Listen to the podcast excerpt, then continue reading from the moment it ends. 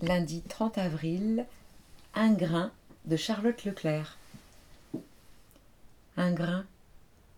J'ai beau avoir eu un grain il y a quelques années de cela, à la naissance, certains vous diront, dans ma main, je préfère l'entendre.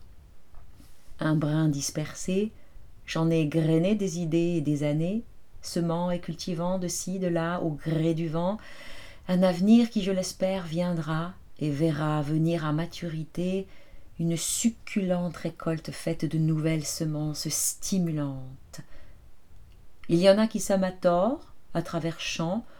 Moi, je sème avec joie, amour et légèreté comme une enfant tout ce que j'aime et trouve animant, dans l'espoir un jour de voir germer une surabondance d'idées inspirantes et bienfaisantes, qui feront sourire et nourrir le quotidien des jeunes pousses et des plus mûrs, propice à un bien bel avenir, j'en suis sûre.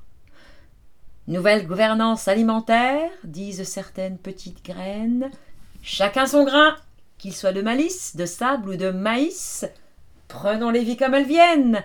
Moi, je vois la vie comme une graine, si petite et renfermant un pouvoir magnifique, ne demandant qu'eau et chaleur pour prendre vigueur.